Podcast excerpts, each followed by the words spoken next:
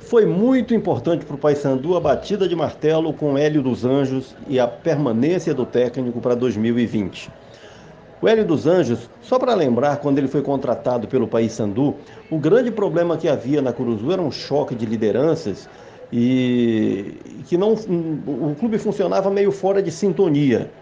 Hélio dos Anjos chegou e com o seu poder de liderança, com a sua autoridade, ele foi assumindo o comando, puxando para ele todas as questões e promovendo uma, uma harmonia dentro do Paysandu eh, que foi traduzida em, em, entrevistas de jogadores na, na reta final da, da, Série C, na semana daquela decisão com, com o Náutico se falou muito, que é um grupo muito unido pela liderança do Hélio dos Anjos, enfim, que ele conseguiu aparar as arestas e, e botar o Paysandu em harmonia.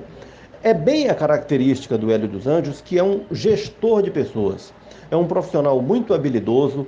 Se você observar todas as entrevistas do Hélio dos Anjos, elas, elas, elas têm uma finalidade.